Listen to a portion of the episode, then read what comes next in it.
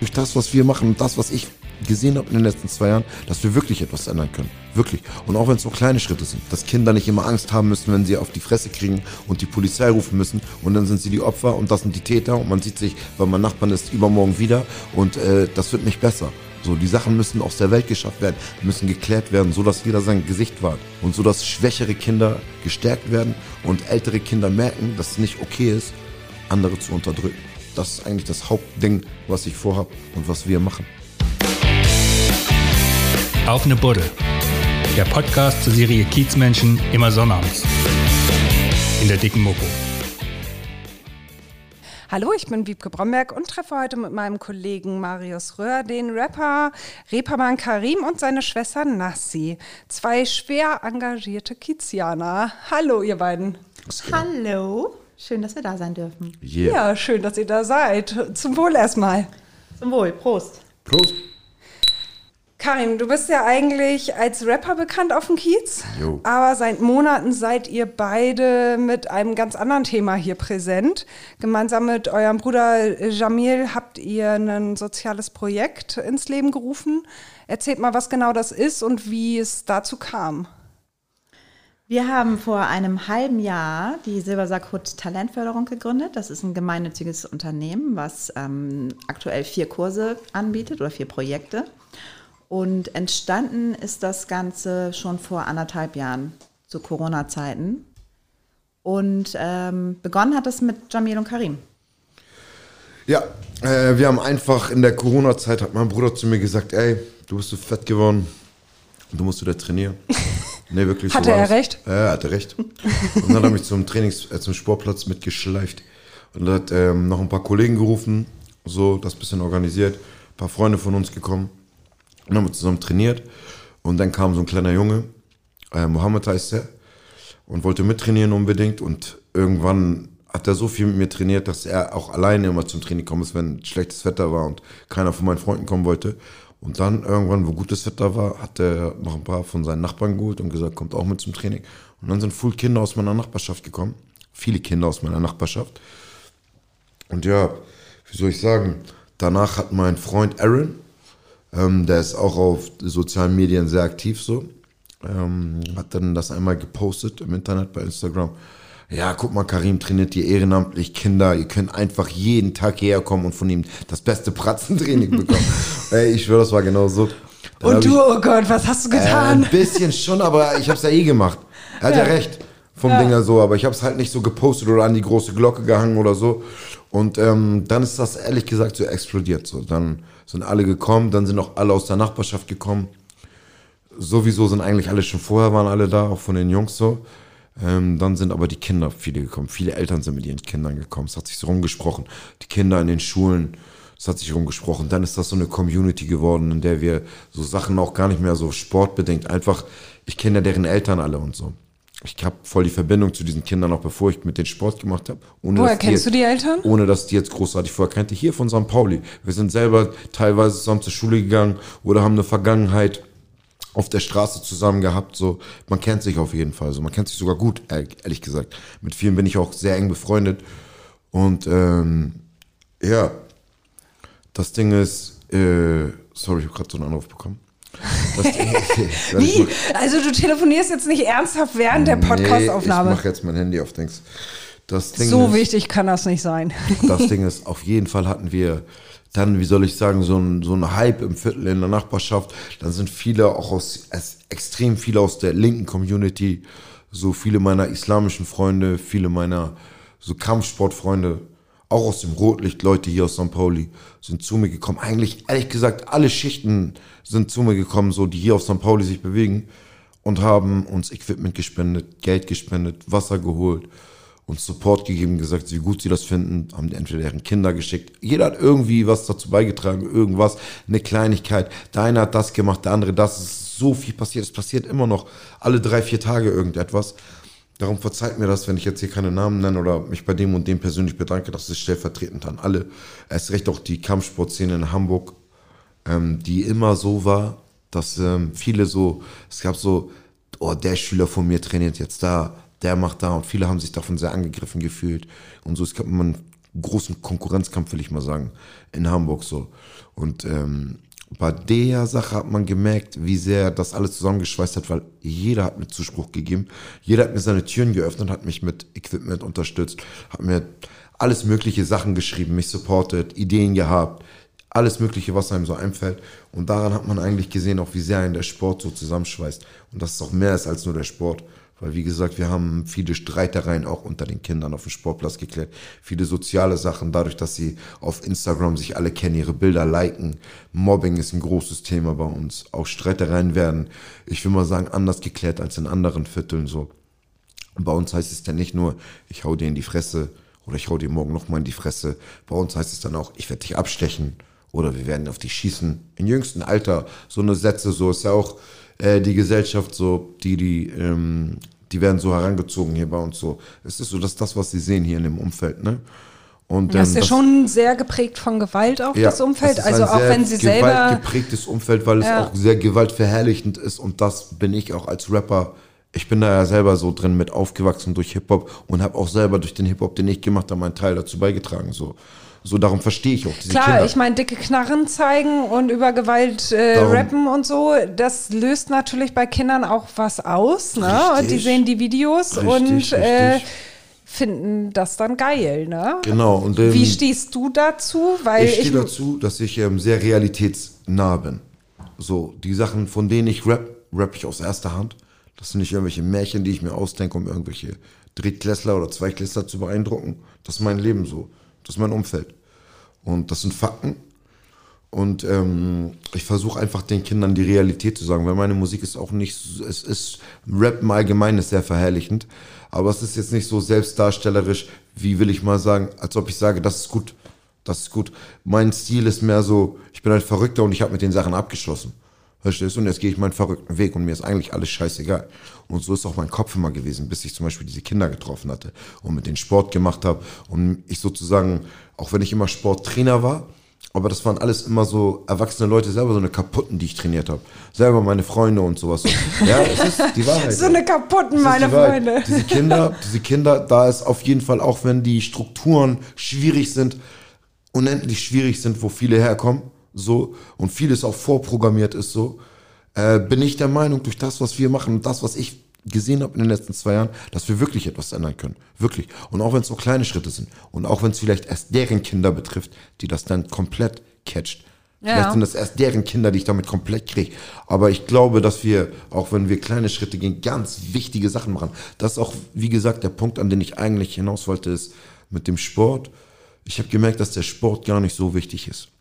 Viel wichtiger ist, dass wir alle zusammenkommen, dass man weiß, wo man uns findet, dass wir dort Sachen klären und dass andere Kinder in der Nachbarschaft wissen, okay, wenn ich das und das mache, dann passiert das und das. Dann kommen die und die und die und dann reden die mit uns, reden die mit unseren Eltern.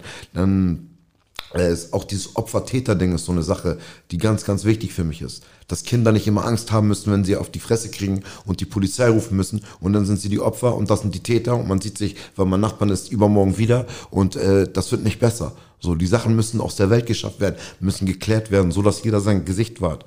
So, und so dass schwächere Kinder gestärkt werden und ältere Kinder merken, dass es nicht okay ist, andere zu unterdrücken. Das ist eigentlich das Hauptding, was ich vorhab und was wir machen. Ja, und bei, bei Kampfsport hat ja jeder, der sich einfach mit dem Thema Kampfsport nicht auskennt, hat ja gleich irgendwie so das Gefühl, ja, draufhauen, super, brauchen die Kinder, die eh schon Gewalterfahrung haben, jetzt noch, noch so einen Sport mit draufhauen oder so. Also wenn, wenn man halt überhaupt nicht in der Szene drin ist, kann ich mir denken, dass es solche Gedanken dazu gibt. Aber ich glaube, dass dieser Sport was ganz anderes mit euren Schützlingen macht, oder? richtig.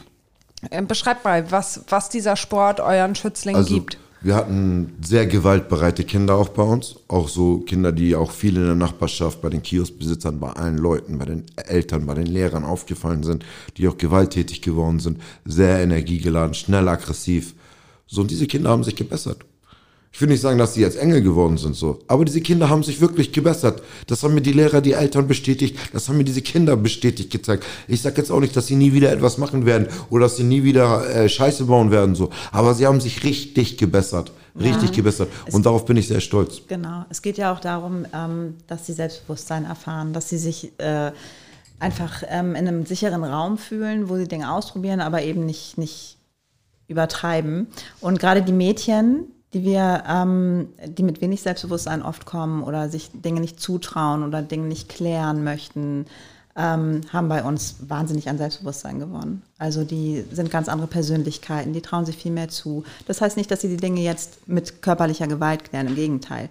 Die trauen sich einfach mehr zu und dementsprechend haben sie ein ganz anderes Auftreten und trauen sich eben halt auch Dinge mit Leuten zu klären, was sie vorher eben nicht getan hätten. Und auch die, die ähm, Zusammenkunft zwischen Jungen und Mädchen ist bei uns ganz anders. Sie sind befreundet. Das ist kein, kein Konkurrenzdenken oder äh, sowas in die Richtung, sondern die sind wirklich befreundet, die schützen sich gegenseitig, die ähm, unterstützen sich. Und ähm, ja, das ist schön mit anzugucken, die Entwicklung. Habt ihr viele Mädchen bei euch? Ja, wir haben eine ganze Menge Mädchen. Sehr engagierte Mädchen, sportliche Mädchen. Das. Äh, werden die irgendwie anders unterrichtet oder ist das genau dasselbe wie bei den also Jungs? wir haben die Möglichkeit, äh, die Gruppen zu trennen und haben Trainerinnen, die sich äh, dann vorrangig um die Mädchen kümmern. Und das macht auch was mit den Mädchen, wenn sie unter sich sind, auf jeden Fall. Aber die trainieren auch zusammen. Die also, trainieren auf jeden Fall auch genau. zusammen.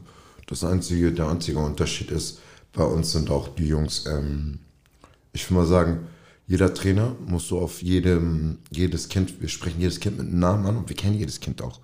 Ich kenne auch jedes Kind wirklich. So, mhm. ich weiß, wie die tickt, ich weiß, wie der tickt, ich weiß, was der für Macken hat, was die für Macken hat. So, man checkt dann erstmal ab nach einiger Zeit und dann kannst du auch jemanden einschätzen, wenn er da und da mal so aus sich rausgekommen ist. Darum behandeln wir die Mädchen nicht ganz gleich wie die Jungs, weil wir da ein bisschen, ich will mal sagen, Sensibler sein. Ja, sensibler sein, aber zu den müssen wir auch nicht, ich muss nicht zu den Mädchen sagen, ey, mach das so und so und so und so. Und die sagen dann, nee, verpiss dich, mache ich nicht. Also, das sagen die Mädchen nicht zu mir. Die Jungs sagen das schon zu mir. So, deswegen muss man da auf jeden Fall äh, andere, andere, andere Methoden anwenden. Aber das Ding ist, das muss man eigentlich bei jedem. Bei jedem, weil auch bei jedem dieser Kinder musst du anders umgehen. Ich behandle zum Beispiel einen Mohammed ganz anders als jemanden, der zwei Monate bei uns trainiert ein Mohammed, mit dem das angefangen hat, er hat eine ganz andere, strengere Schule. Aber er, er kann sich auch viel mehr erlauben als ein anderes Kind bei mir, weil ich habe eine ganz andere Beziehung, aber eigentlich hat er es ins Leben gerufen, oder? So, ja. Wenn man mal ehrlich ja, ist, war er der. Hat er das ins Leben gerufen. Nee, nicht wenn man, das weiß er auch, das weiß ich auch und das wissen wir auch. Das ist unser Ding so. Er ist meine ja. Familie, ich liebe ihn, ich bin seine Familie, er weiß das, seine Mutter, ich bin sehr eng mit seiner Mutter. So, das ist auch das, was ich meine, wie gesagt. Ich bin mit vielen von den Kindern der Familien sehr, sehr eng, wirklich sehr, sehr eng.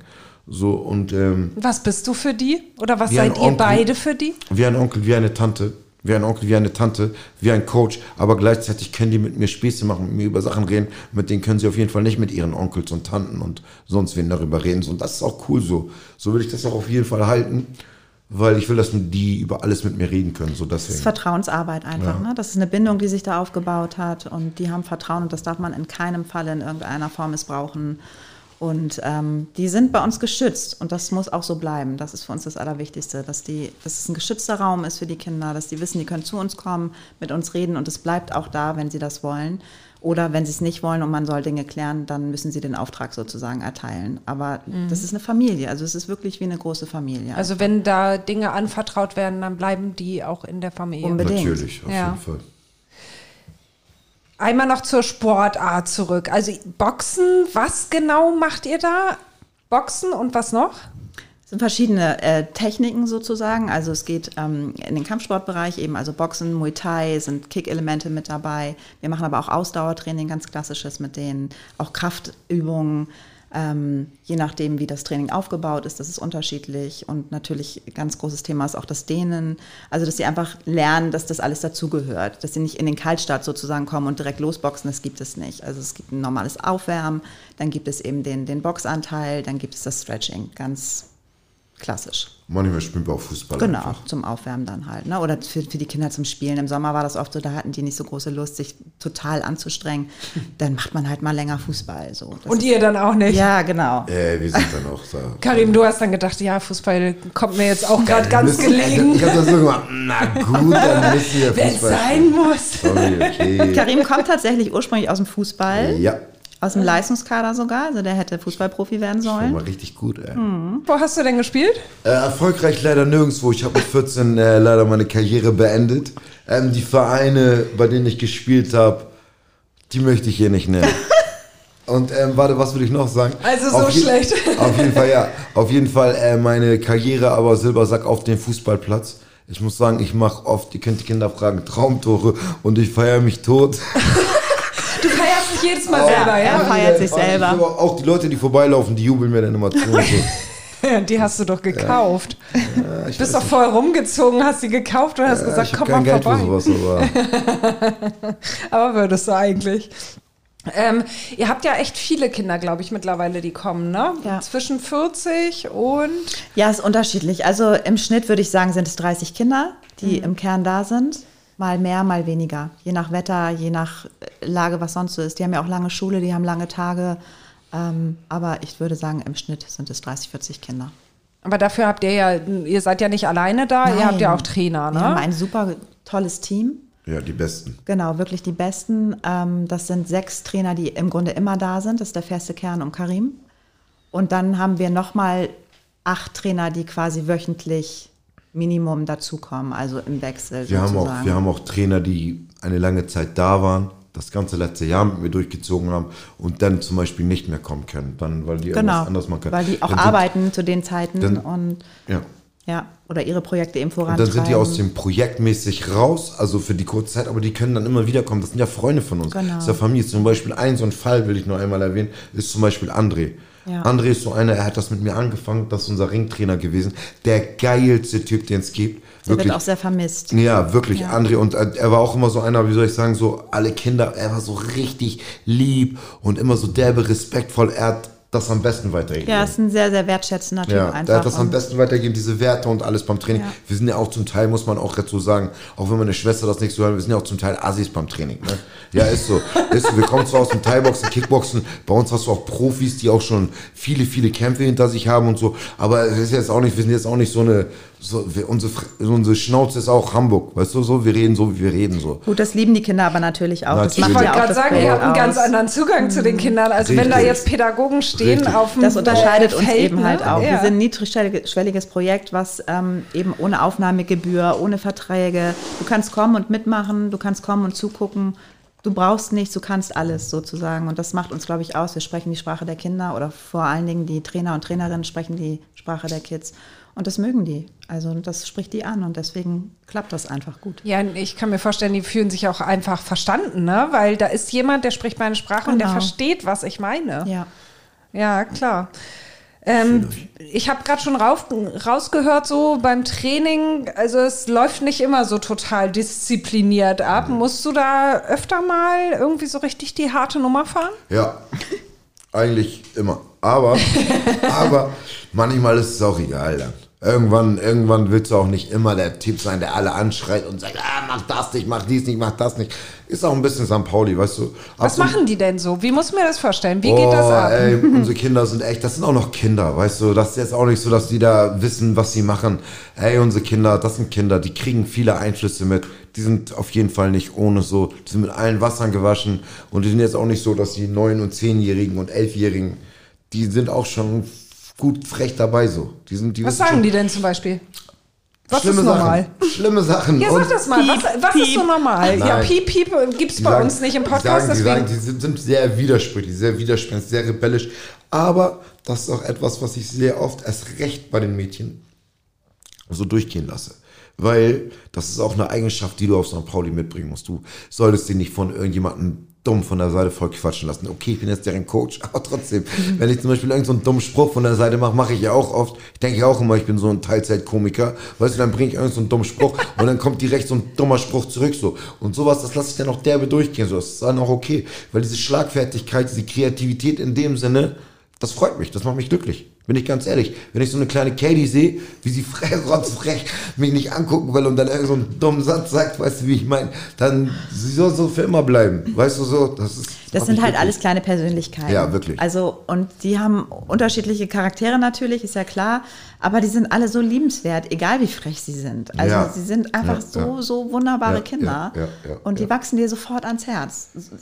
Natürlich ist man auch mal genervt von denen und denkt sich, sag mal, das hast du nicht gerade ernsthaft gesagt.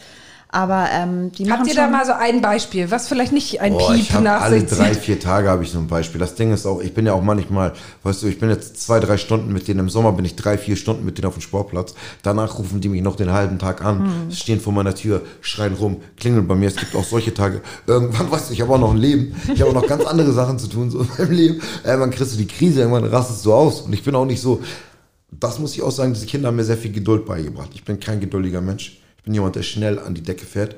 Und da habe ich, auch wenn ich immer noch sehr schnell aus der Haut fahre, so, da habe ich auf jeden Fall gelernt, ruhiger zu bleiben. Und ähm, ja, trotz all dieser Sachen machen sie mich derbe glücklich, auch wenn ich das manchmal zu viel abkriege und das manchmal dann gar nicht mehr zu schätzen weiß. Wenn ich jetzt einen Tag nicht da war, vermisse ich die zum Beispiel voll. Aber so, weil ich es auch gewohnt bin, jeden Tag drei, vier Stunden mit denen zu sein, weißt du. Also ihr seid ja echt fünf Tage die Woche mit denen zusammen, ne? Also es ist ja jetzt nicht so ein Projekt irgendwie einmal in der Woche ein, äh, eine Stunde. So, jetzt muss kurz ein Aschenbecher organisiert werden. Wir müssen alles erklären im Podcast. Der Hörer sieht das nicht. Jetzt geht Karim wieder auf seinen Fesselstuhl. Wir müssen dazu nämlich mal sagen, wir sind hier netterweise haben wir hier Obdach bekommen im Erotic Art Museum. Vielen Und Dank, dürf- vielen Dank. Ja, dürfen hier aufnehmen und du sitzt äh, geiles Ambiente. und du sitzt auf einem äh, Stuhl mit Handschellen drauf Stimmt oder gar so. nicht. Ich, glaub, sitze auf einem normalen Sessel. Ich Ja, sitze ja, auf dem ja, ja, Chefsessel. ja. Der ist super Ich gemütlich. sitze nicht auf so Handschellenstühlen und sowas. ja, wir fotografieren das gleich noch. Dann kann man das in der Zeitung Das ist ein nachgucken. Bildcollage. Jetzt, guck mal, das ist total super. Normalerweise passiert mir das nicht, dass ich so aus dem Konzept gebracht werde mit dem Gelaber, dass ich nicht das. mehr weiß, wo wir waren. Aber tatsächlich, doch, ich weiß es wieder. Ich wollte gerade dazu sagen, dass äh, sich das so anhört, als wenn du nicht ganz viel den Kindern nur gibst, sondern sie dir auch ganz viel gegeben haben. Und Also- du viel von ihnen gelernt hast. Diese Kinder im Allgemeinen haben uns sehr viel gegeben. Mir, meiner Schwester, meinem Bruder, dem ganzen Trainerteam so. Ähm, ja, es macht einen einfach glücklich, ne? Es macht einen einfach glücklich so. Das sind auch Kinder, wie soll ich sagen, die haben auch derbe Autoritätsprobleme so. Und das macht einen schon glücklich, wenn nur ich und meine Schwester als Autorität anerkannt werden. Wenn ich zum Beispiel die Kinder bedrohen kann und sagen kann, ey, ich sag das Nassi. Also ich habe auch tatsächlich noch nichts äh, Negatives von denen gehört. Also mir gegenüber hat noch nie irgendjemand ein schlechtes Wort fallen lassen. Also nicht mal die absolut oberfrechsten Kinder. Ähm, das liegt natürlich daran, dass ich die Schwester von Karim bin und dementsprechend schon vorher einen Status hatte, den andere vielleicht nicht haben. Ähm, den hat Karim sich also vorher schon oder mir vorher schon erarbeitet, netterweise. Ähm, aber ja, die machen einen wirklich glücklich und die Entwicklung zu sehen macht einen glücklich und das, ja, also es ist, es ist einfach schön zu sehen, dass wir irgendwie damit was bewirken können bei denen. Und ähm, wir sind ganz gespannt, wie das weitergeht. Also, Wie hat sich bei dir, Karim, dein Alltag durch die Kinder verändert? Also klar, hat sich Ja, super komplett. viel geändert, weil du einfach total häufig da am Start bist. Ja, aber auch so von deinen Einstellungen her und so. Ich meine, als Rapper vorher und so mit, mit Wumme und so, denkst du da auch drüber nach, Auf wenn du was Fall. Neues drehst? Ich so, nee, das kannst du nicht machen, Ja. die Wumme zeige ich jetzt nicht und nee, Ja, ja, wenn meine ja, Kids das ja, sehen. Ja. Also ich, ich filme mich schon selber nicht mehr, wie ich Alkohol trinke, wie ich Gras rauche. So dabei filme ich nicht, mich nicht mehr, wie ich Party mache. Das hat sich schon bei mir verändert. Die Musik, die ich mache, ich versuche jetzt gerade wieder ein bisschen auf den Trip zurückzukommen von früher, weil ich einfach gemerkt habe, ich bin jemand, ich kann nur darüber Musik machen, was ich wirklich lebe und was mich wirklich beeinflusst und was mich wirklich so beschäftigt. Und meine letzte Musik geht nur um dieses Projekt. Meine letzten zehn Lieder gehen nur noch um dieses Projekt. Um ich bin jetzt Malcolm X von Reeperbahn geworden, habe ich das Gefühl in meiner Musik so. Rolf, der Rolf Zukowski des Kiezes. Ey, und jetzt muss ich wieder back to the roots. Nein, Spaß. Aber man merkt das auf jeden Fall derbe. Man merkt das derbe in meiner Musik, die jetzt rauskommen wird. Man merkt das äh, in meinem Handeln, so weil mein Tagesablauf hat sich auch derbe verändert.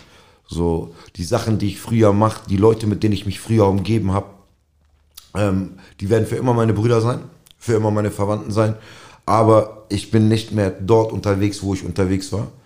So, ich bin. Wovon reden wir hier? Wo unterwegs? Ich Kannst bin, du das ich bin, benennen? Ich bin nicht mehr so auf der Straße unterwegs, wie ich früher auf der Straße unterwegs war. Heute bin ich anders unterwegs. Bin ich wirklich wie so ein Sozialarbeiter unterwegs. Wenn ich unterwegs bin, entweder gebe ich Training oder meistens habe ich irgendwelche Sachen zu klären von Leuten, die bei mir beim Training sind. So, den Rest der Zeit verbringe ich in Ruhe bei mir zu Hause, mache mir Gedanken um meine Musik, wenn ich noch genug Energie dazu habe. Ich muss auch echt sagen, dieses Projekt hat mich komplett vereinnahmt so. Und das ist auch etwas, worum ich ähm, über diesen Lebenswandel bin ich nicht traurig so. So weißt du, es gibt mir derbe viel, es macht mich derbe glücklich. Es ist nicht so, dass ich sage, oh shit, ich habe mein altes äh, Gangsterleben aufgegeben oder sonst was. Ich bleib für immer ein Rebell. Das, was ich mache, ich grab jetzt nur ein bisschen tiefer. Ich habe versucht, mit meiner Musik Leute zu überzeugen und ähm, denen die Augen zu öffnen, teilweise, oder sie meiner Aggression teilhaben zu lassen, so einfach, weil ich es durch meine Kunst ausleben kann. Heute will ich sie anders catchen und auch wie ich die Kinder anders catch, so. So, ich will das auch mit meiner Musik so halten. Ich bin, ich gehe ein bisschen tiefer rein in die Materie, so. Ich war schon immer so sehr politisch. Und das, was ich auf jeden Fall jetzt vorhabe, ich bin auf jeden Fall wie auf einer Mission, würde ich sagen. Die Sozialmission. Ja, man, so ähnlich, auf jeden Fall. Ja, da hatte ich ein kleiner Junge, du wolltest nur ein bisschen, du wolltest nur ein einfach bisschen- nur fitter werden und dein Bruder hat gesagt, du bist zu dick, dann kommt da so ein kleiner Junge und krempelt dein ganzes Leben um. Mohammed, du bist es, du bist der Shit. Das, ja, das, also es ist schon krass, oder? Total. Also für uns natürlich auch als Familie, die, die das ja erst mit Argusaugen sozusagen beobachtet hat und gar nicht so richtig glauben konnte, dass das so lange anhält und äh, da auch so ein Wandel stattfindet, ja auch Persönlichkeitswandel einfach. Ne? Also Karim hat sich in so vielen Dingen so weiterentwickelt im letzten Jahr. Das ist der Wahnsinn, also für uns auch zu sehen. Ähm, einfach so eine schöne Entwicklung. Wir sind natürlich alle wahnsinnig stolz und freuen uns jetzt, das als Familienbusiness sozusagen aufzubauen. Ähm, ja, und das weiter mitzutragen. Ja, drei Geschwister. Also seid ihr drei Geschwister oder ist da noch irgendwer dabei, der nicht mitmacht? Zu dritt, ja. Aber drei Geschwister, die wirklich zusammen groß geworden sind und jetzt zusammen so eng arbeiten. Ja. Habt ihr gedacht, dass das funktioniert? War das gleich klar, dass ihr ich das bin macht? schon immer mit meinem großen Bruder so, ich mache Rapmusik wegen ihm. Ich habe auch wie mit dem Kampfsport auch wegen ihm mit Rapmusik, er hat mich dazu gebracht. Oder er gesagt, meine Schwester hat uns dazu gemacht, guck mal jetzt, oh, ey, meine, so, das muss erwähnt werden. Meine, Nasi Schwester, feiert sich ein bisschen. meine Schwester hat uns Rap gezeigt. Ja. Und äh, mein Ja. Bruder Ist dann aber so. der krasseste Rapper Deutschlands geworden, mal so auch so, nebenbei. das ist ich die sofort. Wahrheit. Das sagt sogar der anerkannt krasseste Rapper, sagt das über ihn. Ja. Aber das ist ein anderes Thema. Auf jeden Fall, ich bin das schon immer durch die Musik sehr gewohnt, eng mit meinem großen Bruder zusammenzuarbeiten und auch alles, was ich mit meiner Musik gemacht habe, ich habe es immer wie mehr mit einer Familie gehalten so und so halte ich es auch beim Silbersack Gym mit meiner Schwester und meinem Bruder. Also ihr habt euch nie über. Also naja, wir sind uns nicht, im- wir sind nicht immer einer Meinung. Aber es war bisher im letzten halben Jahr nicht so, dass wir einen Konflikt hatten, der übertrieben war. Im Gegenteil. Also ich hätte tatsächlich anfangs gedacht, dass es schwieriger wird. Ich hatte auch mehr Bedenken als äh, Karim. Ich halte mich auch derbe zurück, nein, Spaß. Das kann ich mir total gut vorstellen. Ich hatte schon, schon Angst, dass das was mit uns macht, mit unserer engen Bindung, dass das irgendwie in die Hose geht und wir uns zerstreiten und das nicht weitermachen können oder auch nicht mehr ähm, so eng miteinander sind. Das äh, hätte ich ganz gru- gruselig gefunden. Aber das habe ich jetzt gar nicht mehr, im Gegenteil. Also das letzte halbe Jahr hat gezeigt, dass wir total gut harmonieren und ein mega gutes Team sind. Wir haben natürlich auch viele Unterstützung, das darf man auch nicht vergessen. Wir machen das ja nicht alleine. Wir haben dieses Team, ähm, wir haben unsere Familie, dann ähm, meine Schwägerinnen sind involviert, unsere Mutter ist involviert. Also jeder hat irgendwie so seinen Teil, der dazu beiträgt. Mein Schwager ist auf jeden Fall der allerkrasseste Miguel, muss man mal auch so ja, sagen. genau. Der ist quasi auch so ein bisschen die gute Seele im Projekt. Und ähm, ja, also jeder hat so seinen, seinen Teil. Unsere Trainer sind cool, die sind auch alle Persönlichkeiten, verrückte Leute. Richtig geile mit Leute, wirklich. großen Herzen irgendwie. Und, ähm, Und die machen das alle ehrenamtlich. Ja. alle, Ne? alle von alle Anfang an machen Ja. das alle ehrenamtlich Ja. und feiern die Sache Todes. Arne, einer unserer Ufuk und Arne, sind so ältere von mir, auf jeden Fall auch von Quan. Ähm, Arne kam auch die allerersten Wochen, wo wir das gemacht haben, hat uns gleich so ein Paket mit Klamotten gebracht und Equipment und so und ja, ein Jahr später ist der Trainer geworden Ja. Also alle haben Lust, aus sich einzubringen. Das ist ja irgendwie auch so ein bisschen die Voraussetzung. Man hat sicherlich auch manchmal welche dabei, die so ein bisschen die Atmosphäre schnuppern wollen und dann vielleicht auch feststellen, das ist es nicht. Hatten wir bisher noch nicht, das so extrem, aber in der Regel ist das so, dass die Leute kaum Bock haben mitzumachen und sich einbringen. Und ja, das Team wächst. Jetzt gerade muss man auch sagen, das letzte, die letzten drei, vier Monate läuft doch alles gut. Davor, davor auch dieser Sommer, der war derbe anstrengend. Da sind 40, 50 Kinder, ich bin ganz alleine. Der letzte, der letzte Winter war ich ganz alleine. Den letzten Winter war ich ganz alleine. Kein Coach war da. Nicht ein Coach war da. ja, ist so. Und den, den Sommer davor immer nur, mein Ufuk hat mich unterstützt. Immer Ufuk Abi war immer neben mir. Und Enderabi, wenn er Bock hatte und Zeit hatte. Das muss man auch sagen. Jetzt, wo es an Start kommt, das Team wird fester. Jetzt, diesen Sommer, hat Markus mit mir unendlich durchgezogen. Weißt du, er hat mit mir Ja. unendlich krass durchgezogen. Er war eine Riesenhilfe. Man merkt auch einfach, wie sehr ich auch auf diese Hilfe angewiesen bin. Weil, wenn ich den Leuten Partnerübungen vormache, den Kindern oder so, machen die das nicht. Du musst schon daneben stehen. Das sind auch schwierige Charaktere. Das ist auch der Grund, warum viele Trainer auch manchmal abgeturnt waren, die so einfach dazugekommen sind. Die kommen, die gucken, die Kinder beleidigen sich aufs Übelste. Genau, man muss Ganz schon was schlimm. aushalten was, können, was, ne? Ja, was. Schlimm, auf Beschreib das mal, was, Wie sollen wir was, das die, so, beschreiben? was die so sagen. die Ja, ja, so die sagen die zueinander. Beleidigung, die, die du kennst, die du nicht hören willst, die du mal, nicht willst, dass hören deine willst. Kinder sie Beleidigung sagen. über deine, über deine Eltern, Beleidigung über deine Toten, Beleidigung, ganz ehrlich, da denkst du dir, wow, wow. Und das sagen nicht nur Leute, die sich zusammen aufgewachsen sind, das sagen Brüder zu Brüdern, Zwillingsbrüder zu Zwillingsbrüdern. Das sagen Cousins zu Cousins, das sagen Cousinen zu Cousins. Das gibt's in allen Konstellationen. Jeder hatte schon mal diese Konstellation mit dem und ist auf den gegangen. Es ist auf jeden Fall ein wildes Ding bei uns gewesen, ist teilweise immer noch wild. Und es gibt auch Tage, wo sie einfach überdreht sind. Das sind Kinder. Heute zum Beispiel konntest du zwei, drei davon nicht bändigen. Kinder, die sonst die größten Fortschritte gemacht haben. Am Ende gucke ich, ist er dann doch zu sich gekommen und ist doch gelaufen und hat alles gemacht, was man ihm gesagt hat. Aber bis dahin musstest du 20 Mal mit ihm schimpfen, einen riesigen Kampf machen, ihn zur Seite nehmen, dich mit ihm hinsetzen, ihm in die Augen gucken und sagen, warum machst du das? An sein Herz appellieren und so. Sonst geht das gar nicht. Du musst alle Tricks auspacken, Aber die die brauchen diese. Aufmerksamkeit natürlich auch. Ja, und das das fordern ist- sie Ja. auch ein. Oft Ja. sind sie halt so überdreht, weil sie die Aufmerksamkeit wollen, vor allen Dingen Das von Karim einfach, ne? dass er sich speziell um dieses eine Kind dann kümmert. Aber das geht und das passiert nicht. dann auch, genau. er Aber macht das es dann auch auch. oft nicht. Ich mach's oft, oft muss ich aber, ich bin mitten im Training, ich breche das Pratzentraining ab und kümmere mich dann um das Kind. Aber die Wahrheit ist, am Ende des Tages sind davon 15 Kinder, die das alle von der Seite schreien. Darum auch noch eine Sache, die ich ganz wichtig sagen will, ist, das, was ich in Silbersack oder was wir in Silbersack machen, das kannst du drei Straßen weiter an jeder Straße weitermachen. Hamburg die Straße durch, Berlin, Köln, das. Und ich rede wirklich davon. Die Leute bieten mir an, gib in Feldstraße auch Training. Kann ich nicht. Ab dann habe ich meine Kinder, die ich zwei Jahre lang aufgebaut aus Silbersack, verloren, weil die kommen nicht mehr dahin. Das ist eine Großstadt, das ist Hamburg, das brauchst du überall an jede dritte Ecke braucht es so etwas eigentlich so. Und das ist so eine Sache so. Es gibt nur nicht an jeder dritten Ecke so engagierte Menschen. Das stimmt, aber es gibt auch viele, die Ja. engagiert sind, auch schon lange, schon vor Ja. uns. Wir sind ja jetzt keine Pioniere in dem äh, Sinne. Schön gesehen. Und das wird halt auch viel zu wenig gewertschätzt. Einfach. Wir hatten das Glück, dass Karim vorher schon wahnsinnig viel Aufmerksamkeit hatte. Der hatte schon vorher so eine Art Legendenstatus auf dem Kiez durch die Musik.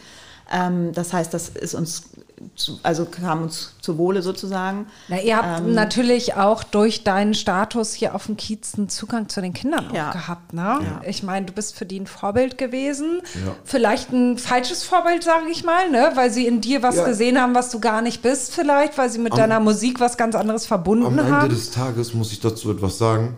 Weißt du, ein falsches Vorbild kommt auch immer darauf an, auch wenn ich jetzt viele kriminelle Sachen gemacht habe oder Sachen gemacht habe, worauf man nicht stolz sein kann oder so. Am Ende des Tages war ich immer jemand, der sich für Schwächere eingesetzt Ja. hat. Jemand, der im Recht war. Jemand, der wirklich die Sachen objektiv betrachtet hat und Sachen nicht hingenommen hat. Auch wenn ich in einer schwachen Position war und nicht gehört wurde. Das ist der Grund, warum ich so viel Respekt hier gekriegt habe. Ich habe zu den Ausländern hier gesagt, kommt, lasst uns mal zusammen auf die Demonstration gehen. Warum kämpfen nur die Deutschen für uns? Warum, warum nicht zusammen kämpfen wir jetzt gegen Nazis? Aber die haben hier ums Überleben gekämpft. Ich habe Sachen hier verstanden und gesehen und den Leuten klar gemacht. Dafür habe ich meinen Respekt bekommen so. Und nur zu sagen jetzt so, äh, du hast Respekt bekommen, weil du ein schlimmer äh, Krimineller auf Hamburgs Straßen warst, das stimmt nicht so. Weißt du, meinen Respekt habe ich mir auch anders verschafft hier. Nicht nur durch das. Aber das ist auch ein Kapitel davon. Hast du auch recht. Naja, manche kannten dich ja einfach auch nicht persönlich und haben nur deine Videos gesehen und dachten, boah, cool, der hat es irgendwie geschafft, das ist ein richtiger Rapper. Viele von so den Kindern kannten ihn aber vorher so auch gar nicht. Ne? Also ähm, viele kennen ihn auch einfach nur so, wie er auf dem Sportplatz ist. Zumal ähm, das ja auch noch kleinere Kinder sind, die auch gar keinen Zugang in der Regel haben zu, den, zu der Musik oder zu den Videos. Also Ja. die kennen ihn so, wie, sie, wie er jetzt ist und ja, nehmen ihn natürlich als Vorbild wahr. Ja. Du hast gerade schon gesagt, irgendwie Halligalli beim Training. Gibt es da auch manchmal Kinder, die du einfach wegschickst? Ja. Oder ihr, wo ihr sagt, Also nee. wegschicken nicht, wegschicken nicht in dem Sinne, es gibt ein Kind, das mir aber selber wie ein Verwandter ist, weil wie gesagt, seine Onkels sind für mich Verwandte, seine Mutter ist für mich wie eine Verwandte so. Es gibt ein Kind, das ich immer wegschicken muss und wo ich immer hart durchgreifen muss, weil er unverzeihliche Sachen macht, über die ich auch hier gar nicht reden will. Aber das ist auch einer, den ich nie aufgebe. Weißt du, er hat die schlimmsten Sachen gemacht, die man sich vorstellen kann, die kann ich dir gar nicht erzählen, wirklich. Und ist dann noch zu seiner Mutter gegangen und hat mich dargestellt, als ob ich der Schlimme wäre. Weißt du, drei Wochen später hat er richtig Probleme. Weißt du, ich bin da für ihn. Ich bin da für ihn. Das ist auch irgendwo was, wo meine Geduld geprüft wird. Ich raste vielleicht in dem Moment und dem Moment komplett aus. Aber am Ende des Tages hat man wirklich eine Verantwortung dem gegenüber. Wirklich so, auch erst recht, diese Kinder aufzufangen.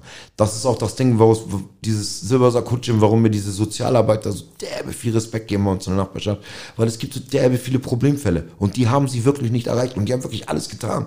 Die haben alles getan, um diese Problemfällen irgendwie zu erreichen und den richtigen Weg zu zeigen und so und die haben die nicht erreicht. Und ich habe so viele Problemfälle schon wirklich was bewirkt, so, wo ich sag so, auch wenn ich dich heute nicht krieg, so, ich krieg dich noch.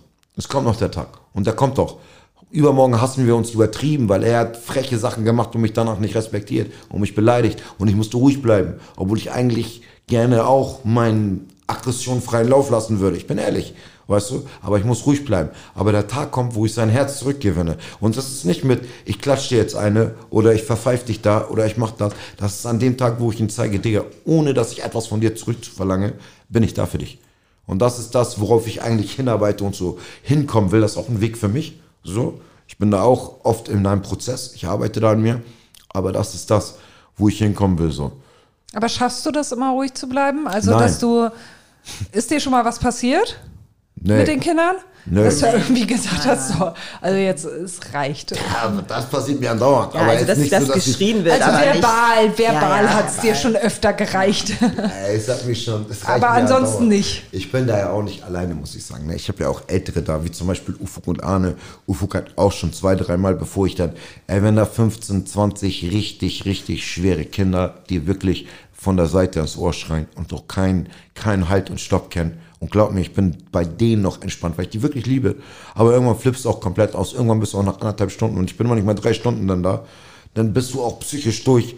Und dann mein Trainer Ufuk hat auf jeden Fall das richtige Auge, um mich genau dann zu packen. Ja, definitiv. Mir einen Arschtritt Das zu ist geben. auch ein ruhiger Typ, um mir zu der, sagen, geh ganz schnell nach Hause. genau, der die Lage checkt und dann auch übernimmt sozusagen und ähm, auch die Kinder in der Regel wieder runterbringt oder eben Karim, je nachdem, was, was Not tut Genau. sozusagen. Er ist die letzte Instanz sozusagen auf dem Sportplatz. Ja, ihr vermittelt da ja, also ihr macht Sport, aber vermittelt, wie ihr jetzt schon gesagt habt, ja auch echt viel Werte und äh, kriegt ja auch einen tiefen Einblick in die familiären Situationen der Kinder. Ich Könnt hatte die vorher schon, ich habe eigentlich Ja. nur nie richtig hingeguckt. So, ich habe erst jetzt durch den Sportplatz erkannt, dass wir ein ganzes Viertel, man sagt nur ein ganzes Dorf kann ein Kind erziehen. Das habe ich jetzt erst gecheckt. Ich habe immer schon auf Kinder und Jugendliche und immer so von der Seite und gesagt, mach das nicht, dies, das nicht. Aber jetzt übernehme ich so einen richtig aktiven Part. Die Kinder wissen und die Jugendlichen auch, wenn ich das und das höre und mitkriege, gibt es Probleme. Wenn ich das und das da sehe, gibt es Probleme. Wenn da einer das und das macht und ich das höre, wie so ein Sheriff, hört sich echt wie in so einem Hollywood-Film an, aber ist echt so. Und das ist auch gut so, weißt du, dadurch kommen viel weniger Anzeigen, viel weniger Kriminalisierung, viel weniger dieses Täter-Opfer-Ding und so. Und das ist wirklich eine ganz wichtige Sache, die ich jetzt erst begriffen habe, so. Gab es da mal irgendwie eine Situation, wo ihr familiäre Dinge mitgekriegt habt, wo ihr eingegriffen habt? Wo ihr gesagt habt, okay, nee, also da Andauernd. ist jetzt, Oft.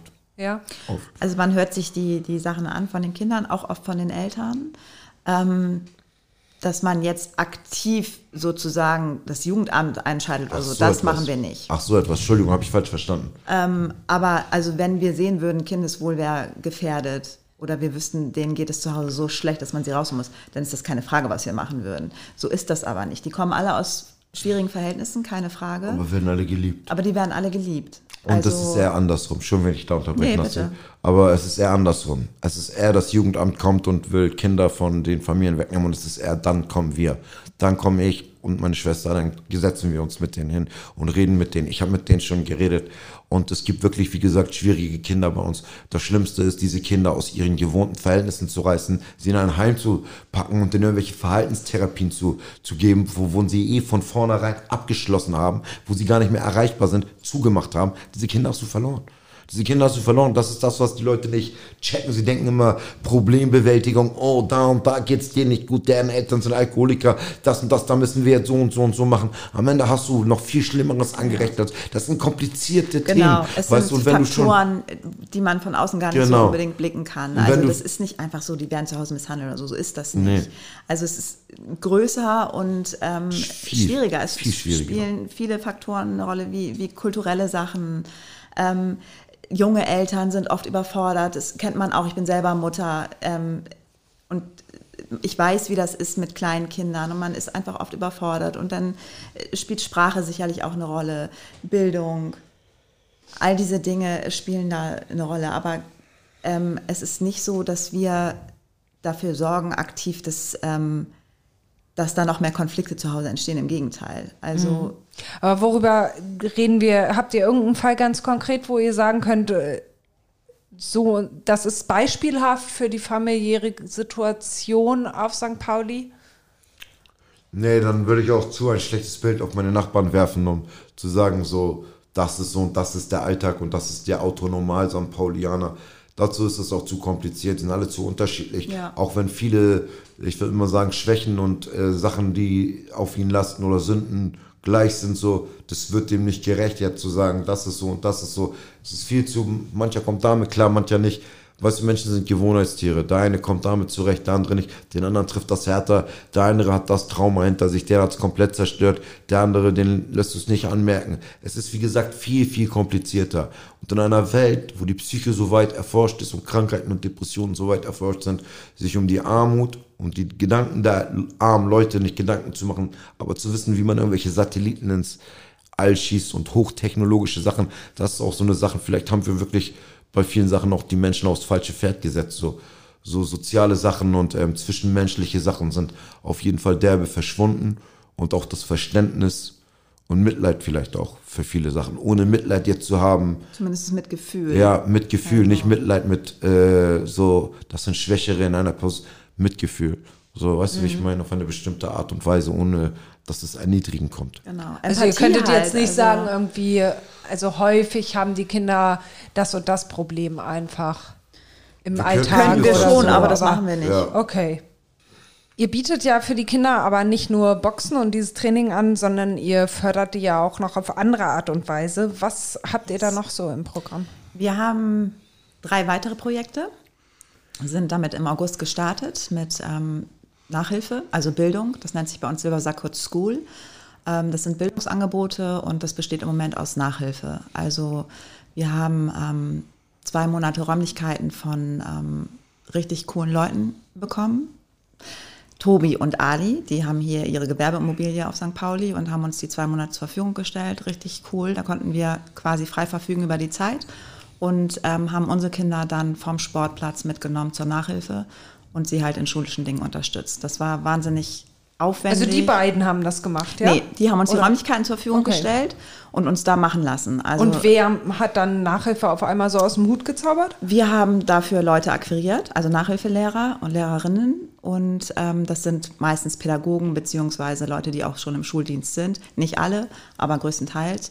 Und die ähm, haben das mit den Kindern gemacht. Einer von uns hat die begleitet, dorthin eskortiert sozusagen. Die erste Gruppe und ähm, die erste Gruppe dann wieder mit zurückgenommen, die zweite Gruppe in diesem Zuge dann wieder hingebracht. Das äh, war relativ aufwendig, aber hat sich gelohnt, weil die Kinder es unbedingt brauchen. Also und damit beginnen wir jetzt auch wieder, denn wir haben ab nächsten Monat eigene Räumlichkeiten. Richtig, richtig cool. Das heißt, äh, die Silbersackut Talentförderung wächst und ähm, wir haben Räumlichkeiten auf St. Pauli und können alle unsere Projekte dort unter einem Dach anbieten, bis auf Sport eben. Die Ja. ihr gemietet habt, ja? Die wir selbst anmieten, genau. Und ähm, da wird dann auch Musik stattfinden. Das haben wir auch im ähm, äh, August gestartet mit einem Dozenten und Produzenten, Kimbo.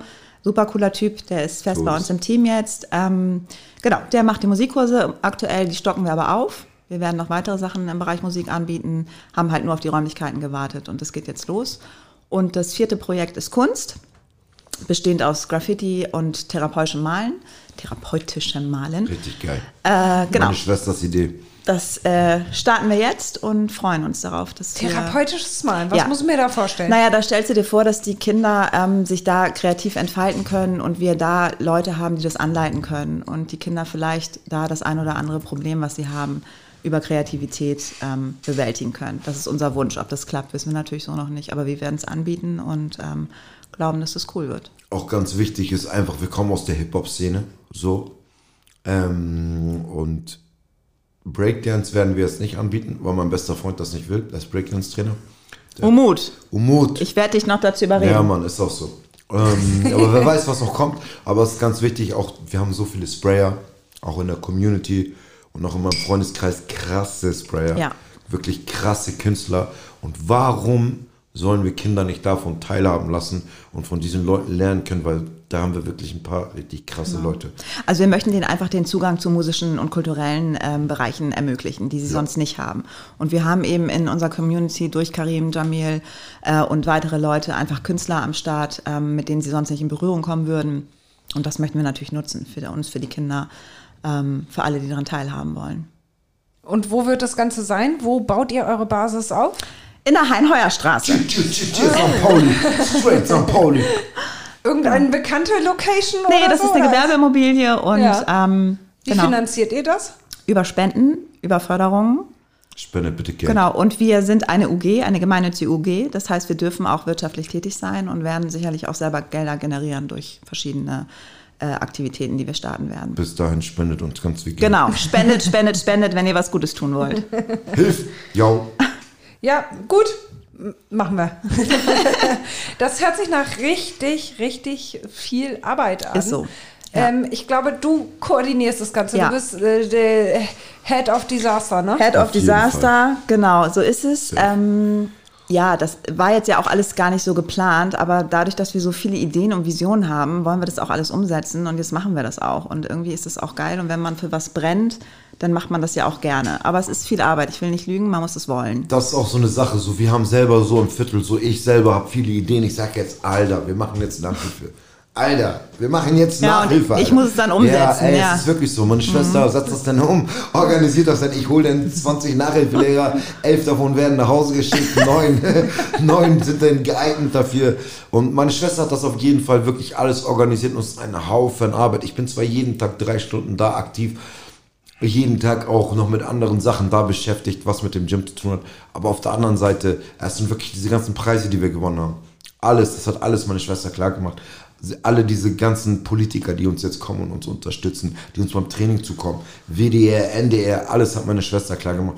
Die einzige Sache, die ich gebracht habe, die kommt erst im März und die hat uns drei Jahre unseres Lebens Oh Gott, gekostet. ja, ich will nicht die darüber uns, reden. Die hat uns richtig geombackt, Digga, auf unsere bitte, Stirn. jetzt sag was Nee, darüber ist. dürfen wir tatsächlich leider nicht Dürfen reden. wir nicht Nee. mal drüber reden. Im März, guckt einfach, was im März Genau, passiert. guckt, was im März Guckt, passiert. Wird nicht März lange passiert. dauern, aber- Nee, es sind nur 15 Minuten pro Folge, aber, aber ist alles gut. Okay, Ja. irgendwas wird kommen im März, was ganz Großes Zwölf Minuten. Ja, und noch äh, was viel Arbeit gekostet hat. Ja? Nerven. Arbeit nicht, Nerven. Nerven für alle Beteiligten. Ja. Ich will nicht sagen, nur für uns. Auch die anderen Leute. Auch die andere Seite, ja. Auch die andere Seite, die an dem Prozess involviert war, hat sich das alles anders vorgestellt, hat da viel Liebe reingesteckt Ja. und sie leider nicht zurückbekommen. Das ist auch traurig. Also so viel Liebe habt ihr dann doch nicht zu geben. Ja, doch, die sind auch lieb, aber das, Ja. das äh, ist halt nicht so gelaufen, wie sich das beide Seiten vorgestellt haben. Insofern haken wir das jetzt ab und geht, weiter geht's. Also, Ja. Ja. Aber wie schaffst du das? Äh, ich weiß, dass du auch drei Kinder Ja. hast. Ich meine, drei Kinder ist ja schon echt eine stolze Das stimmt. Leistung. Ich habe aber drei ganz, ganz großartige Kinder und ähm, ich Ja, habe sag, das sagen Stimmt, übrigens der Älteste ist alle. voll das Problem. Nein. ja, äh, Genau, nee, jetzt kommt der Onkel um die genau, Ecke. jetzt kommt und der macht Onkel das um die Ecke, der sich den ganzen Tag nur um fremde Kinder kümmert, Genau, aber du, könntest, du könntest dich einfach mal um deine beiden Neffen und deine Nichte so ein die bisschen sind mehr in meinem kümmern. Herzen immer bei mir, die wissen das auch. Die wissen das auch. Ja, es bringt im Alltag nur leider, das bringt im Ich hab das Alltag nicht so geregelt. viel. Vielleicht solltest du mal kochen oder sowas. Oh ja, Gott, das ja, glaube. Danach nicht, nee. vergraule ich Das mehr. Danach kommt die nie wieder zu mir. Ich habe ich hab einen ganz großartigen Mann, der mich immer supportet, egal was immer ich vorhabe. Und das sind ja oft auch verrückte Sachen. Und ähm, der ist immer sehr, sehr wohlwollend und hält mir den Rücken frei. Und nur deswegen kann ich das machen, muss man an dieser Stelle sagen. Ja, Live. Live, du bist der Main Man. Du bist Live der wird auch noch Beste. so Vielen einige Dank. Hooks und singen. Ihr wisst noch gar nicht, was kommen wird. genau. Also das, ich könnte es nicht machen ohne ihn. und wenn die Kinder nicht entspannt werden und ähm, also wir wollen natürlich unseren Kindern auch vermitteln, dass ähm, wir das machen wollen äh, oder das machen, was wir machen wollen. So. Und dass das auch funktioniert, wenn alle irgendwie an einem Strang ziehen. Sie dürfen nicht zu kurz kommen und darauf müssen wir natürlich achten. Im Moment war das sehr viel, äh, aber die unterstützen das. Sie finden das natürlich auch toll, was wir machen, keine Frage. Also Insofern ähm, geht es ganz gut. Aber es ist, es ist viel. Aber ich bin ist ja das nicht für allein. dich so ein bisschen Zerreißprobe auch? Ab und an ist es so, ja, dass man Entscheidungen treffen muss, dann kann man da und da nicht dabei sein, weil man jetzt gerade für das Projekt eben gerade steht oder äh, da was organisiert. Und das ist jetzt für den Moment so, das wird auch nicht alle Ewigkeit so sein. Ich habe ja ein Team, was mich unterstützt und was wächst und dann gibt man auch mal Aufgaben ab. Ähm, insofern, das ruckelt sich gerade alles zurecht. Aber ja, es ist ab und an eine Zerreißprobe, auf jeden Fall. Aber deine Kinder kommen damit klar. Meine Kinder ja? kommen gut damit klar, die sind neun, elf und 14. Ähm, die sind auch froh, wenn ich nicht permanent um die rum bin und sie maßregel und irgendwie äh, beäuge. Die haben Ja, ja, eigentlich ich kenn keine das Spiel. Das Meckermama. Meckermama kommt wieder. Genau, ich kontrolliere jetzt Silbersack Hund und nicht mehr die Kids zu Hause. Das Ähm, ist der witzig, wenn ja. ihr wisstet. Das ist so. Also bist du jetzt woanders, Meckermama? ich bin jetzt an woanders Bäckermama, genau. ja, das ist doch schön. Ja. Dann kannst du dich da ausleben. Aber drei Geschwister, die so eine große Engagementsache auf die Beine stellen, das muss ja irgendwo herkommen. Woher kommt dieses Bedürfnis zu helfen? Unsere Eltern sind auch so, also ähm, mein Vater war auch so jemand, der irgendwie immer sein letztes Hemd gegeben hat. Meine Mutter ist super sozial und ähm, ich glaube, daher kommt das so ein bisschen. Und ich glaube, wir wollen einfach Verantwortung übernehmen. Also wir, wir sind ja irgendwie alle an, an etwas beteiligt, an etwas Großem und wir können unseren Teil dazu beitragen. Wenn man erstmal weiß, was man bewirken kann und das sieht, was passiert, dann hast du auch Bock weiterzumachen. Ja. Also ähm, wir geben ja nicht nur, wir bekommen ja auch jede Menge und daraus ziehst du einfach wahnsinnig viel Kraft aus dieser Wertschätzung, die du von allen bekommst, dass du siehst, was bei den Kindern passiert, deine persönliche Entwicklung, all diese Dinge spielen da einfach eine Rolle und das gibt einem ganz, ganz viel Kraft. Auf jeden Fall, es kommt auf jeden Fall von meinem Vater. Mein Vater war schon immer so, wo ich klein war. Er hat immer alles geklärt für alle anderen Leute, hat viele Verantwortung übernommen, war ein, will ich mal sagen, jemand in einer höheren Position, der das auch nicht zum Nachteil für sich geklärt hat, sondern auch zum Vorteil für sich. Er war stolz darauf, war glücklich damit und ähm, hat aber auch zum Guten vieler Leute entschieden, die wirklich Scheiße gebaut haben, hat wirklich Herz gezeigt. Ich weiß auch, wo ich klein war, wo wirklich viele, viele Leute zu uns kommen sind, geheult haben und ich habe Geschichten mitgekriegt, ich war fünf, sechs Jahre alt, wie mein Vater, da hat der 100.000 Euro geklaut, da hat der das gemacht. Mein Vater hat Sachen geklärt, so. So, Genau. schon- Ja. Und meine Mutter hat ihm den Rücken freigehalten. Genau. So war das eben da, das So- zusammen. so- Zu Hause oder beruflich? Beides. Tja, Was hat er beruflich gemacht? Der war Textilienhändler, hatte eine, eine Fabrik in Pakistan und in Indien, also zwei Fabriken und hatte eine Ladenkette in Deutschland, in mehreren Bundesländern und hat produziert und das verkauft. Aber auch das zum Beispiel, was ich so weitergebe, ähm, sportlich, habe ich auch viel von meinem Trainer gelernt. Mein Trainer hat mich genau ausgebildet, Sascha Mané, hat mich genau ausgebildet in Kampfkunst, in Thai-Boxen. Damals, wo ich äh, zu Hause, will ich mal sagen, keine Autorität äh, angenommen habe und rausgeflogen bin, hat mein Trainer mich aufgenommen, hat mich trainiert, hat mir Essen gegeben, hat mich zweimal am Tag kostenlos trainiert, hat mit meinem Verein geredet, dass sie mich umsonst da keinen Beitrag mehr zahlen lassen sollen. Dieses wirklich, das geht schon, das ist auch das, was ich auf dem Sportplatz mache. Es geht übers Training hinaus. Ich bin nicht nur deren Coach, der die Pratzen hält und dich auf irgendwas vorbereitet, auf einen Kampf oder sonst was. Ich bin da ein Bro. Wir sind zusammen, egal was kommt, wir gehen da zusammen durch. Mein Trainer hat dafür gesorgt, dass ich nicht in den Knast gegangen bin. Mein Trainer hat dafür gesorgt, dass ich keine Kugeln auf mich fallen. Weißt du, wie ich meine? Ist nun mal so. Ist so, aber wirklich. Also daraus höre ich schon, dass ihr auch anders groß geworden seid, ja? Also du bist offensichtlich äh, behüteter in dieser Familie groß geworden mit deinen Eltern als, als du. Ja, Das liegt natürlich daran, Also- dass ich einfach deutlich älter bin. Ne? Ich bin acht Jahre älter als Karim und dazwischen ist einfach viel passiert. So insgesamt sind, hatten wir eine sehr behütete Kindheit. Das ist dann irgendwann hat sich das ein bisschen geändert, als wir älter wurden. Da sind einfach andere Sachen passiert. Ähm, aber insgesamt kann man das schon so sagen, dass ich behüteter aufgewachsen bin, auch als Mädchen. Das muss man auch so sagen. Ähm, das ist einfach so. Äh, ja, und Karim hat einfach die, die andere Seite auch kennengelernt. Ich will auch einfach nur sagen, also mein Vater und meine Mutter haben mir wirklich alles Gute mit auf den Weg mitgegeben. Die Straße und das Leben draußen hat mich sehr geformt und sehr geprägt. Ich bin auch, wie gesagt, ein sehr sensibler Mensch. Darum bin ich auch, habe ich auf Sachen sehr extrem reagiert immer. Aber wie gesagt, auch das, was ich auf dem Sportplatz weitergebe, das habe ich mir nicht nur ausgedacht. So habe ich auch so erlebt und erfahren in meiner eigenen Kampfsportkarriere. Ich habe auch meine Trainer, nicht nur mein Trainer Sascha Manet, Meine anderen Trainer haben mir auch Essen gekocht, haben mir Geld gegeben, wenn ich kein Geld hatte, haben mir meine Wäsche gewaschen, wo ich keinen hatte, der meine Wäsche war. Mein alter Also- Meister Wolfgang Gier hat meine Wäsche gewaschen und zusammengelegt. Weißt du, der Mann, äh, wer weiß in Hamburg, ist eine Legende, weißt du, der guckt viele Leute auch nicht an. So, weißt du, nur die, die wirklich so, der hat einfach zu viel gesehen, auch zu viel verloren schon in seinem Leben, zu viel gemacht auch. Ist wirklich ein alter Meister, weißt du. Aber Und das, von solchen Leuten habe ich das gelernt, und das möchte ich nur einmal sagen. Es ist jetzt nicht so, dass ich mir das alles ausgedacht habe, diesen Sport auch das so weiterzugeben. Dieses Herzliche, diese wirklich Liebe habe ich gelernt von Leuten wie Stefan Dietrich, Klaus Hagemann, Lutz Baumeister, Sascha Manet, Toni Sortolino.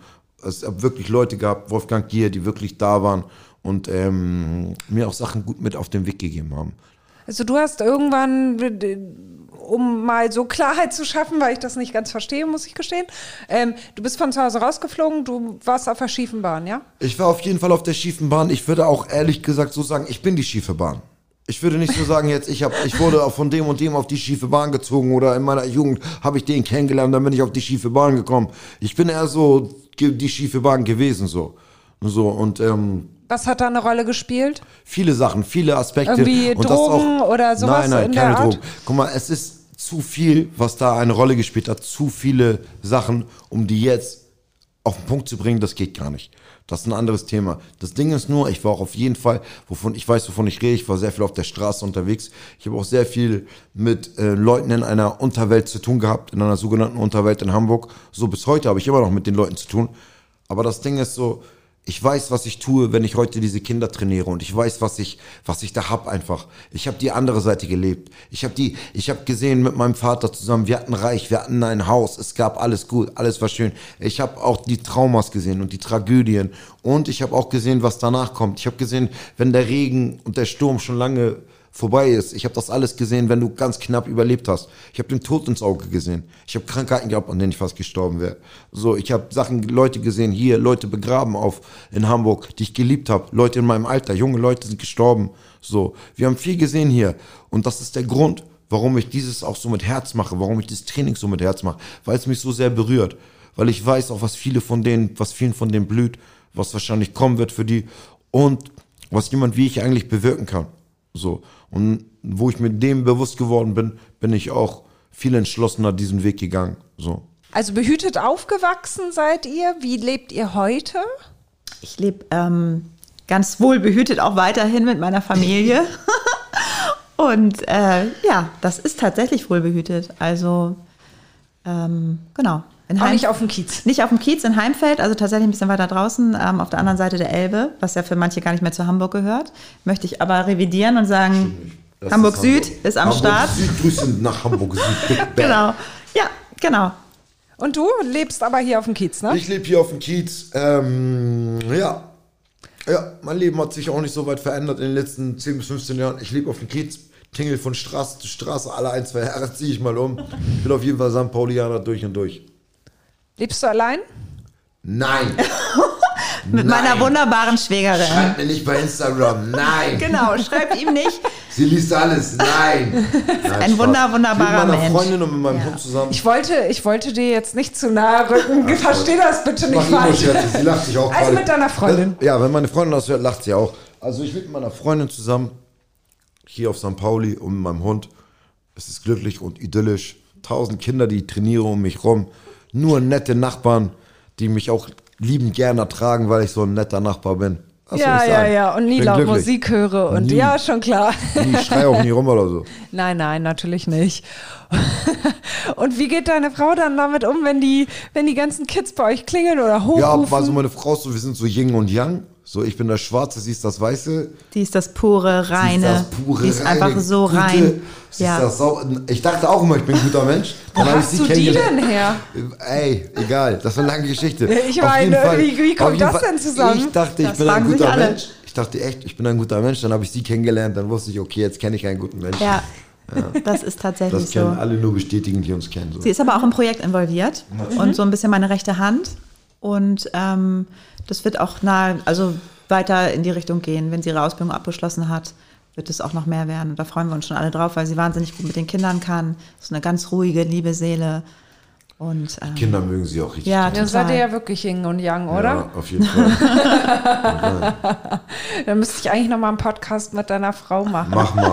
Aber sie redet nicht so viel wie wir. Nee. Sie ist, nicht so eine, Ach, sie ist, nicht so eine, sie ist so eine ganz kleine, süße. Sie ist jetzt nicht so eine, die auch raushaut und dann viel erzählt und so. Ja, wer weiß, was sie dann so raushaut Nee. über dich. Zieh dich mal Da an. kann sie ein paar lustige ja, das Geschichten erzählen. auch. Sie kennt noch nicht mal viele lustige Geschichten. Aber sie, Habt ihr darüber hinaus noch andere Jobs? Ich weiß, dass du Nassi äh, Personal Trainerin Genau. bist eigentlich. Machst du das aktuell? Ich mache das aktuell, ich coache, also das ist eine Mischung aus Mentaltraining und, und Fitnesstraining, Ernährungsberatung ist da mit drin und ich habe gerade eine Fortbildung gemacht zur Feelgood Managerin. Das ist so ein Bereich äh, Unternehmenskultur, was uns natürlich jetzt auch zugutekommt für unser Unternehmen, was ja gerade im Aufbau ist.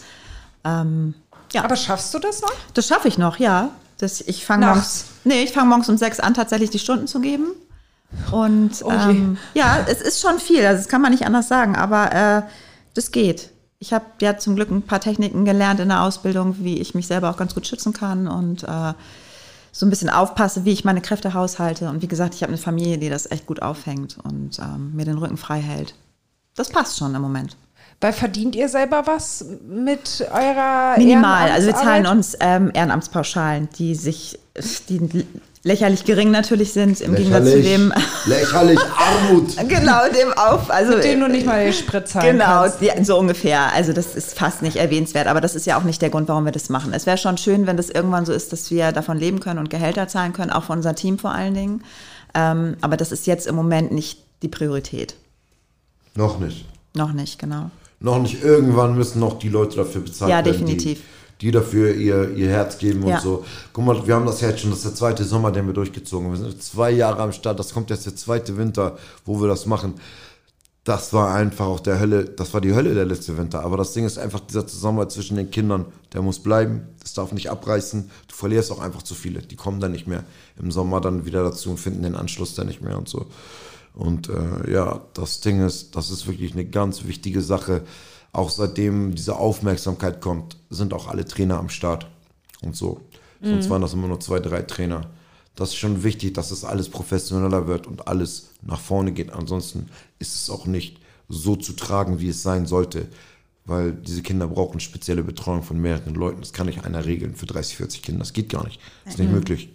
Du wirst auch den Leuten, um die du dich am meisten kümmerst, denen wirst du auch nicht gerecht, weil du dann immer noch ein bisschen was verteilst auf die anderen. Das geht einfach nicht. Wie geht das jetzt mit dem Training in den Wintermonaten weiter? Mega gut. Großen Dank und Respekt an Tim Becker, der hier einige. bist the main ja, man. auf jeden Fall. Von Der- Frieda B? Frieda B. und Thomas Reed. Wir ziehen ins Thomas Reed und können Ihr dort. zieht ins Thomas naja, wir Reed? ziehen, also bildlich gesehen, wir dürfen dort unser Training fortsetzen. Fünf Tage die Woche lässt er uns da rein und ähm, Die sind schon richtig geil. Die geben uns einen Schlüssel, Mega. die sagen, wir können Ja. das Equipment mitnehmen. Einfach Die so, sind schon so solidarisch. großartig. Ach, wie also St. witzig. Pauli, Und- St. Pauli Ja. mal wieder, ich muss sagen, St. Pauli, ich liebe dich von Tag zu Tag mehr. Ist Und so. ich habe dich schon immer unendlich geliebt. Also das war wirklich, wir haben ein halbes Jahr Struggle gehabt mit äh, Hallenzeiten, Schulen. Nichts hat irgendwas gebracht, gar nichts. Und er hat direkt gesagt, komm, wir machen das hier und war mega entspannt, lässt uns im Grunde freien Raum da. Richtig, richtig geil und rettet uns damit den Winter und den Kindern und das Projekt vor allen Dingen. Deswegen, wir sind wahnsinnig dankbar, Tim. Tim, vielen Dank. Bester Tim. Mann. Ja. Ich danke euch sehr, sehr Sehr, für danke, das super Gespräch. Vielen Dank, dass wir da sein durften und für diese Plattform. Mega cool. Das war sehr, sehr lustig. Vielen Dank und alles, alles Gute für euch. Danke an euch. Cheers.